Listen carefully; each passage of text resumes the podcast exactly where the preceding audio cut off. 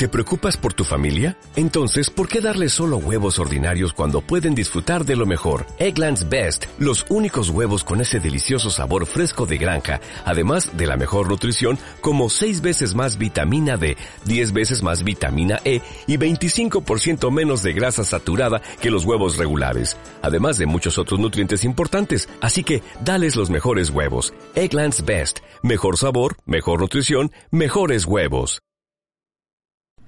Bueno, ya es momento, es momento ya de comenzar a escuchar a escuchar nuestra sección de epilagóricos, esa sección que tantas preguntas nos, nos cuestiona, nos deja, pero para eso tenemos a Javier Martínez, nuestro experto matemático, para resolvernoslas. Buenos días, Javier.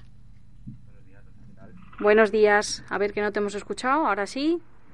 ¿Sí? ¿No me escucháis? Te escuchamos perfectamente. Ah, muy bien, muy bien. Bueno, Javier, que decíamos que siempre nos traes muchas dudas, pero siempre nos las acabas resolviendo. Así que hoy, ¿qué nos vas a presentar? De eso se trata. ¿Qué nos Pues vas mira, a vamos a hablar hoy de, a raíz de, de un hecho que ocurrió la semana pasada, vamos a hablar indirectamente de geometría, en el fondo es lo, lo, lo importante de lo que vamos a hablar hoy, y al final vamos a acabar hablando de arquitectura, relacionando un poco, detrás de todo esto que voy a contar, aunque parezcan cosas que no tengan mucho que ver, pues sí que en el fondo está la geometría por detrás. Yo creo que es algo muy curioso, que igual la gente no conoce, y que bueno, pues yo creo que es interesante explicar, ¿no? Vale. vamos a empezar hablando del puente que se cayó la semana pasada en Italia. Ujú. ¿Sabes? El, el puente Morandi, que es este puente que, bueno, pasaba una autovía Sí. y de repente, pues, además está saliendo mucho últimamente en los medios, pues porque Sí, ahora no se ponen de acuerdo a ver qué, por qué pasó, de quién fue culpa. Ha habido, a, a día de, a día de hoy, 41 muertos ya, porque la semana pasada había menos, pero han seguido encontrando gente ahí en los escombros. Se cayeron 30 automóviles y tres camiones, ¿no? Desde una altura de 90 metros. Se ve en las imágenes, pues es una autovía, digamos, en un puente elevado y directamente, pues en mitad, pues cayeron allí todos los coches y, bueno, ¿vale? Una vamos a empezar hablando verdad, de... sí. ¿Cómo? Que fue una tragedia, que... Sí, sí, no, no, ha sido una tragedia, sí, sí, sí, está claro. Entonces, a raíz de, de este, que no es, claro, no es algo habitual, que se calle, que, que los puentes se caigan, ¿vale? No, desde luego. Pues eh, no, pues bueno, afortunadamente. Bueno, pues esto me hizo recordar de esto, lo mismo, como vamos a hablar de geometría, el que tengas en cada ordenador, una tablet o lo podáis mirando en el móvil, que lo mire porque visualmente se va a entender todo mucho mejor lo que todo lo que voy a contar, ¿vale? Bueno, entonces esto, este, aunque ha sido por un motivo distinto, porque esto pues habrá sido un problema de estructura, de mantenimiento, de lo que sea, no, no se sabe todavía. Bueno, pero esto me, re- me recordó a otros puentes que se han caído y sobre todo de lo que voy a contar el más el más representativo es un puente que se cayó en 1940 y que se llama Tacoma como suena Tacoma Narrows N A R R O W S Esto ¿Y dónde sí- está? esto estaba en Estados Unidos. Estaba. Digo estaba porque ya no está. Vale, Vale. pues este puente tiene de peculiar que hay unas imágenes, lo bueno de esto es que se ven las imágenes en las que el puente se mueve.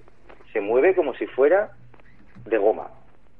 Es, es un, es un efecto pues que ya digo que no es habitual.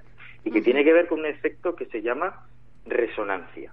Anda. ¿Vale? Esto, esto es el mismo efecto que cuando, por ejemplo, eh, ¿no? La- hemos visto alguna vez una soprano da una nota muy aguda y, de- y al rato de tener ahí la nota cantando, el, el cristal se rompe. Sí, Pues es el mismo efecto. anda. ¿Vale? Entonces, el, el haber visto este puente que se ha caído hace un par de semanas en, en Italia, en Génova, pues me recordó a este puente de Tacoma Narrows, Que es famoso, bueno, al final se acabó cayendo, pero el efecto que voy a explicar y que luego tiene que ver con otra cosa es el hecho de que se moviera. Por Vale. ejemplo, los militares no marchan en los puentes por miedo a que se produzca este efecto que se llama resonancia, es un efecto físico. Vale. Entonces, de lo que se trata es de que eh, si un cuerpo vibra con un cierto periodo, es decir, ¿no? Pues con un cierto periodo quiere decir, eh, pues como, como un columpio, ¿no? Pues un columpio va, viene, va, pues el periodo es el tiempo que tarda en ir y venir. digamos el periodo es el tiempo que tarda hasta que vuelva a estar en la misma situación inicial, ¿no? Pues cuando vibra con, una, con un cierto periodo, si se le aplica una fuerza periódica de manera que el periodo de la fuerza, es decir, la frecuencia de esa fuerza, sea similar al periodo que tiene de vibración ese material, ese cuerpo, pues entonces lo que hace es que esta vibración acaba siendo cada vez mayor. Con el ejemplo del columpio se entiende muy bien. Si, si alguien está, lo típico, ¿no? los padres o los abuelos cuando van al parque a empujar allí a los niños, ¿no? si, si se le empuja cada vez que el columpio viene, pues cada vez el columpio va moviéndose con más fuerza y se desplaza con más velocidad. Sin embargo, si, si, claro, si se empujara con más frecuencia, se le empuja cuando, cuando va, pero también se le estaría empujando cuando, cuando vuelve. Y entonces al final eso se descompensaría y al final seguramente el, el columpio acabaría estando quieto o no moviéndose de esa manera. Pero si la fuerza que se le hace es acompasada a cuando el columpio va, que es lo que se hace, se empuja, vuelve, se vuelve a empujar. Entonces, de esa manera, cada vez el columpio va con más fuerza. Bueno, pues este, este proceso se llama resonancia. Entonces, este, este puente que digo de Tacomana Rose, por el aire, el aire, había muchas corrientes de aire en esa zona, y entonces hay un momento en el que eh, el aire produce que el puente se empiece a mover, como si fuera de Y esto es porque el puente es un puente colgante que es en fondo a lo que voy hoy, a los puentes colgantes y la geometría que hay ahí, ¿no? Entonces, eh, al ser de ese tipo, luego explicaré por qué. Oye, pues pero se movía mucho este puente, que lo estoy pero se movía mucho, sí, sí, por eso digo que esto es algo que hay que ver, porque si no se ha visto, uno no se imagina... Pero si parece un chicle. parece un chicle, sí. Sí, por eso es, el caso más famoso. el puente que se cayó me recordó a este puente porque es un caso y es un efecto físico que se, se, se produce por, por esto, por la, por la, por este, esto que se llama resonancia. A ver, este, este efecto físico se produce, por ejemplo, en una guitarra, la primera cuerda y la última, la más aguda y la más grave, son la misma nota, simplemente hay una diferencia de dos octavas. es. un mi, mi fa sol ha sido re mi, mi fa sol ha sido re mi. Vale, entonces, si se toca una, la otra vibra un poco. Anda. Y es justo por esto que estoy diciendo, porque eh, la frecuencia de, vibración es similar, o pasa que si hay un sonido, por ejemplo, el diapasón, que ya hablamos una vez de música, el diapasón tiene un la. Pues si se pone el diapasón en una guitarra o en otro instrumento, las cuerdas que sean con las que tengan la misma nota que ese diapasón vibran un poco. A ver, la vibración es pequeña, pero se ve cómo se mueven un poco. Bueno, pues este es el efecto de la resonancia. Entonces, en este caso del puente, luego el puente se acabó cayendo por, por otro motivo. el de Tacoma Rose el de Tacomana Rus estuvo un rato poco moviéndose y al rato se cayó. Un poco igual que lo que pasó el otro día en el puente. También hay un vídeo de cómo se cae. Ah. Estaban grabando y directamente vieron cómo se movía. Ya se movía, o sea, ya se había movido otras veces y, en, y ese día que hizo más aire de lo normal se produjeron otro tipo de efectos aparte de este y al final el, mueve, eh, o sea, el, puente acabó cayendo. El efecto se llama autoexcitación aerodinámica y es que había mucha mucho aire, se empezaron a, producir muchas fuerzas distintas en puntos distintos del puente y al, y al final el puente se cayó. Vale, pues esto de que el puente se mueva de esta manera por este proceso se produjo, aparte de todo esto que he contado de la vibración, porque la, la estructura que tenía el puente es que era un puente colgante. Entonces, por si alguien no, sabe, no lo recuerda, explico lo que es un puente colgante. Pues un puente colgante es un puente de manera que la plataforma, es decir, la parte donde se puede cruzar, pues andando o en coche o lo que sea, está colgada, por eso se llama colgante. Está colgada de unos cables, de unos tirantes, que se llaman, que son verticales, es decir, se tiene una serie de postes verticales, de poste a poste va un cable que forma, y es a lo que lo importante de que es una, una función que se llama catenaria, esa, esta palabra catenaria se usa también, por ejemplo, pues en el tranvía o en los postes de la luz. Y, ¿vale? y entonces, ese cable que une un poste con otro, de ese cable salen luego cables verticales que y esos cables verticales son los que sujetan, efectivamente.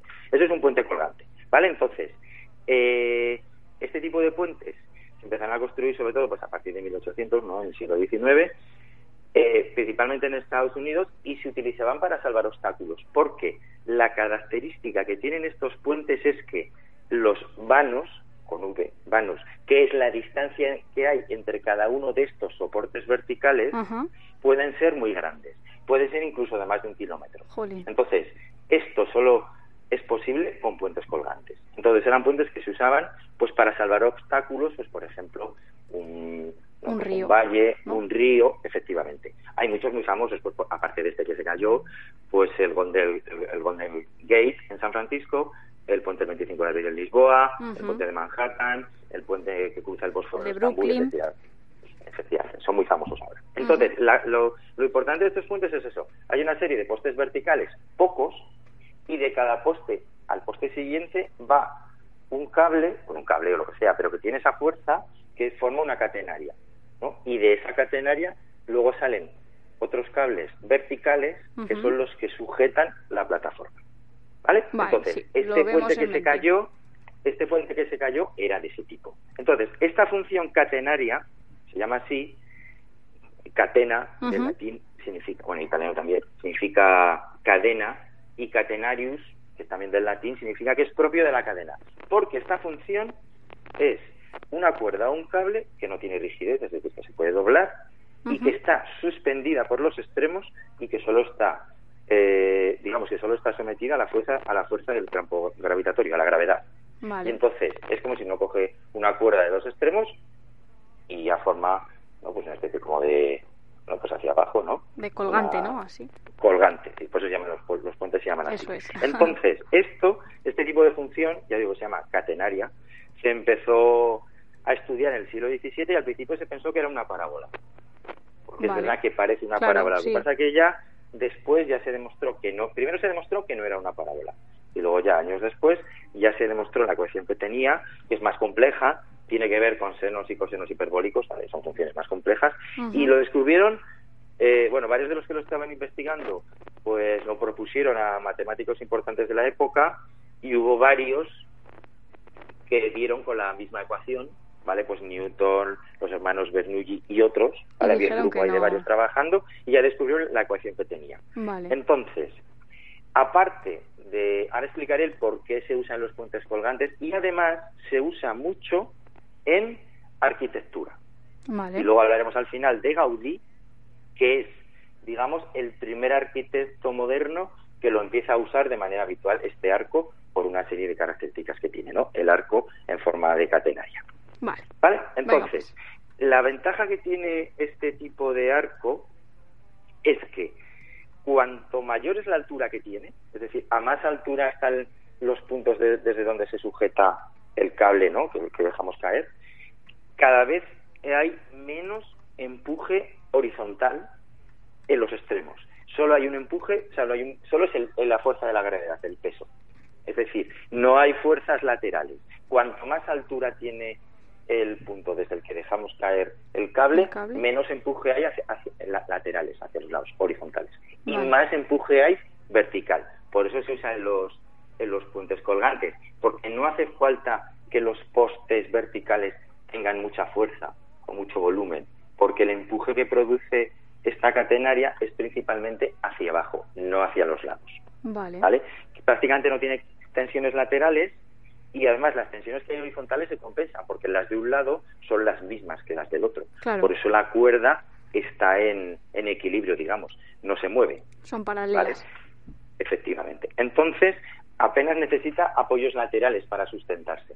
Entonces, en, en el arte, lo de, por ejemplo, ya desde el eh, eh, románico, renacimiento, barroco, etcétera, gótico, se empezaron a usar otros arcos que son derivados del círculo, pues por ejemplo el arco de medio punto, etcétera, pero esos son menos eficientes.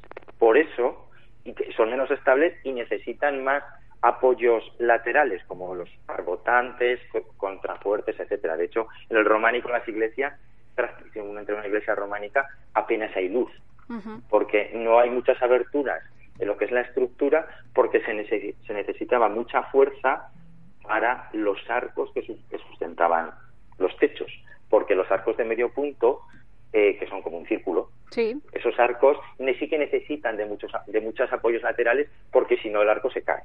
Vale. ¿Vale?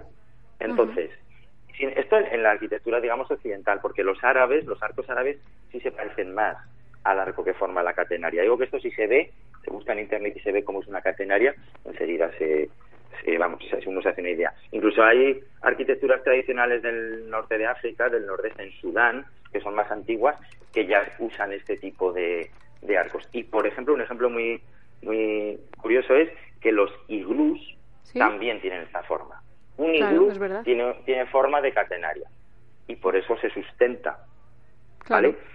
Eh, en el siglo XX, el arco más importante que tiene, digamos, el monumento que tiene este arco es una eh, y que se ve más claramente, esto es para buscar también por internet porque se ve muy bien, es un arco que hay eh, en Estados Unidos, en San Luis, Missouri, y que se llama The Gateway, Gateway, escrito no con W, Arch, A-R-C-H, y esto si se busca, se ve perfectamente, es, una, es un arco como si fuera una catenaria, pero al revés, en vez de tener los soportes arriba, tiene los soportes abajo. Vale, sí, lo estoy viendo, Gateway Arch, y se ve perfectamente, además es un arco que tiene lo mismo de, de alto que de largo, y, es, se ve perfectamente la forma que tiene. Vale, ya nos hacemos una idea. Sí, ¿no? Yo creo que más o menos ya nos hemos hecho una idea. Entonces, esto mismo que hemos dicho de las propiedades de este arco, pues también se aplicaba en los puentes, porque al no tener prácticamente impacto lateral en los soportes y ser el impacto, el impacto vertical por la forma que tiene la catenaria, pues hay que utilizar menos material. El vano central, es decir, la distancia entre central, de la parte central de los dos soportes del puente puede ser más largo, lo que de esa manera se puede pues atravesar cañones o vías de agua muy anchos, es lo que hemos dicho antes, ¿no? Con un con puede haber mucha mucha distancia entre los dos soportes centrales del puente. Es lo que pasa en los, en los puentes colgantes. Luego la plataforma eh, puede estar a la altura que queramos, lo que también permite que pasen los porque la, altura de la plataforma depende de la altura a la que sustentemos los puntos ¿no? de la catenaria, de los puntos de anclaje, digamos. Entonces eso permitía que pasaran barcos, eh, apenas se necesitan apoyos centrales, porque hemos dicho que toda la fuerza es vertical, no horizontal. Claro. Y luego, si hay, si son zonas de terremotos o de muchos vientos, son flexibles, que es lo que se ve en el, caso de este de Tacomana Rose es, un caso extremo.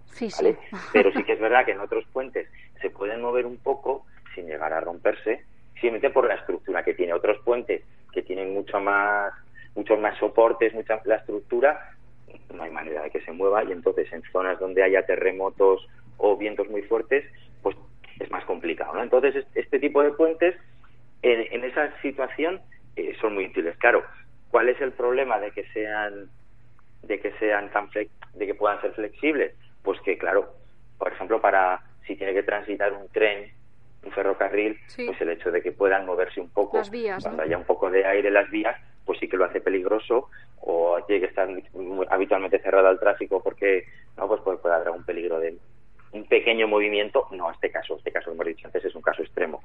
Y que y que claro pues en zonas de mucho viento pues digamos que es un hay cierto riesgo, ¿vale?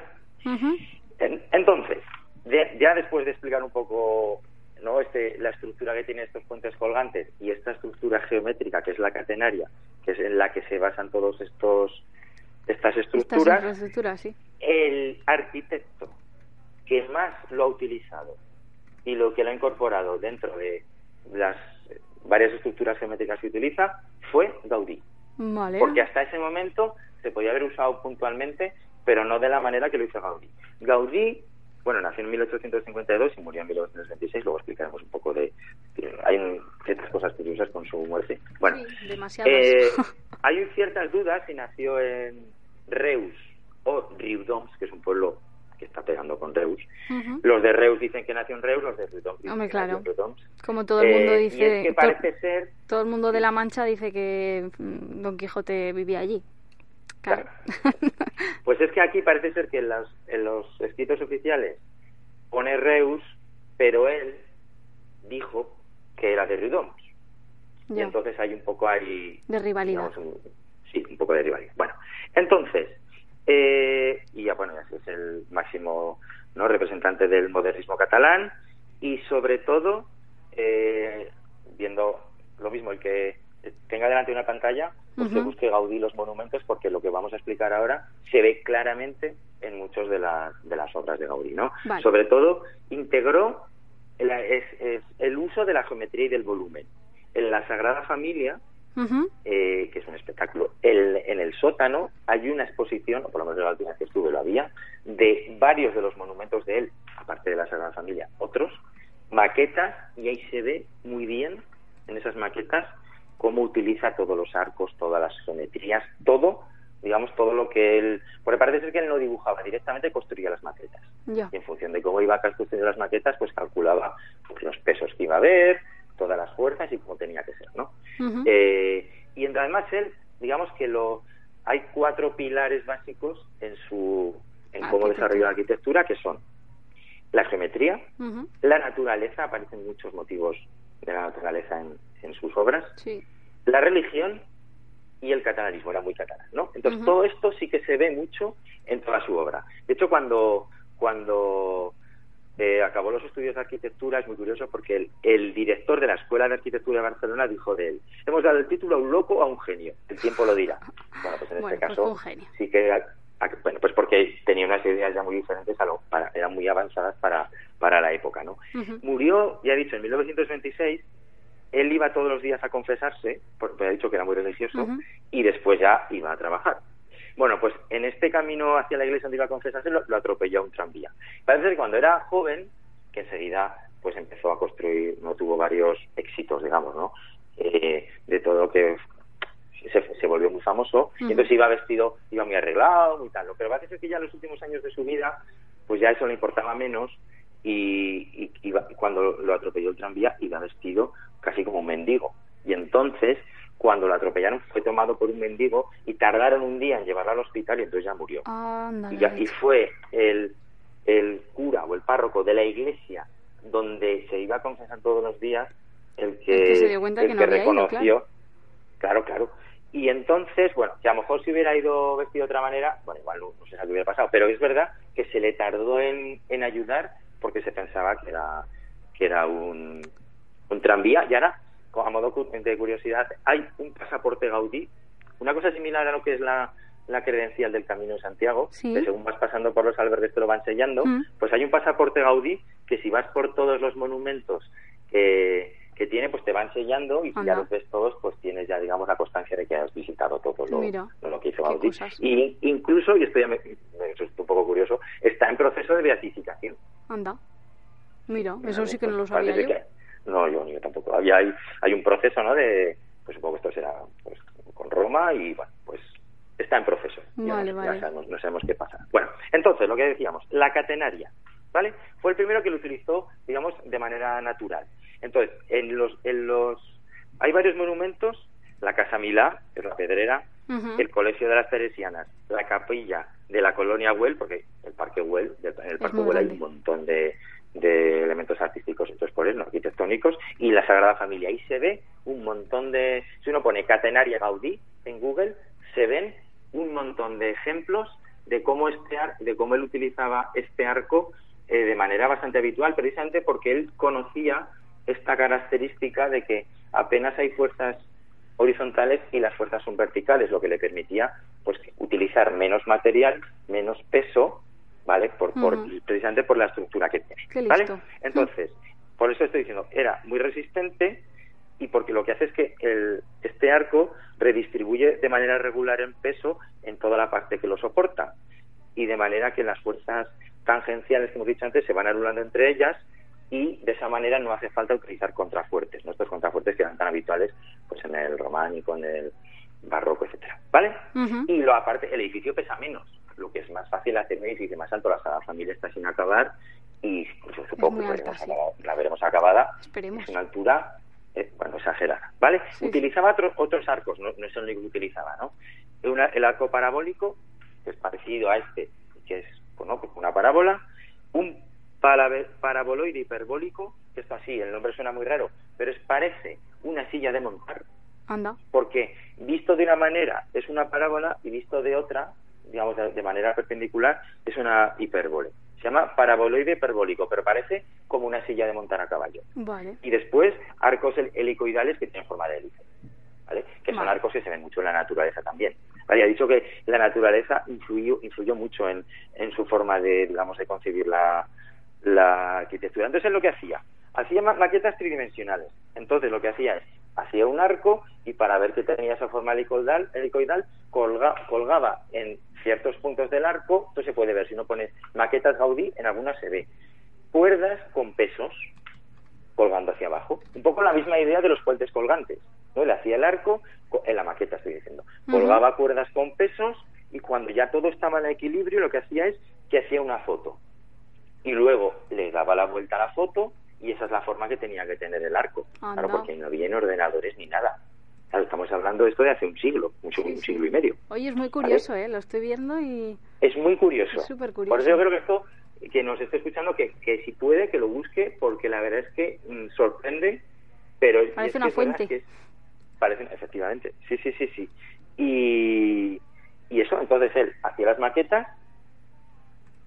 las fotografiaba le daba la vuelta y, ya tenía de esa manera el en, en, la, puerta principal de la Sagrada Familia son arcos de este tipo, son arcos con forma catenaria.